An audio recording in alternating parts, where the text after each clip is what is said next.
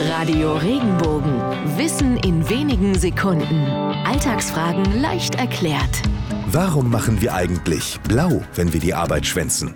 Lange bevor Firmen wie BASF mit chemischen Verfahren Farbe ins Leben brachten, mussten Naturstoffe in aufwendigen Verfahren bearbeitet werden. Um einen Stoff blau zu bekommen, musste zunächst die Wolle in ein Färbebad gelegt werden und dann an der Luft trocknen. Dabei gab es eine chemische Reaktion mit der Luft und so entstand der blaue Farbton. Der Prozess dauerte allerdings einen ganzen Tag und in der Zeit konnten die Färbegesellen nichts tun als warten. Sie konnten also ganz in Ruhe blau machen, und zwar ihre Wolle.